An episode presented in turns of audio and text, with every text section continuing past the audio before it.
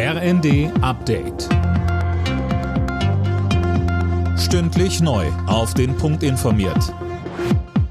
Ich bin André Glatzel. Guten Tag. Als erstes NATO-Land hat Deutschland heute den Weg für den Beitritt von Schweden und Finnland freigemacht. Wie erwartet haben Bundestag und Bundesrat beide zugestimmt.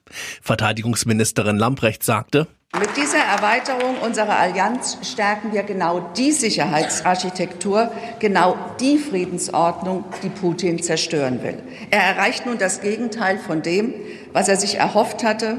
Die Demokraten werden wehrhafter, sie rücken zusammen. Der Westen, den er so verachtet, wird stärker, nicht schwächer. Die Länderkammer hat außerdem auch zugestimmt, dass der Paragraph 219a aus dem Strafgesetzbuch verschwindet. Der hatte Praxen bisher untersagt, ausführlich über unterschiedliche Methoden der Abtreibung zu informieren. Das tödliche Attentat auf den ehemaligen japanischen Ministerpräsidenten Shinzo Abe sorgt weltweit für Trauer und Entsetzen. Alina Tribold mit einigen Reaktionen.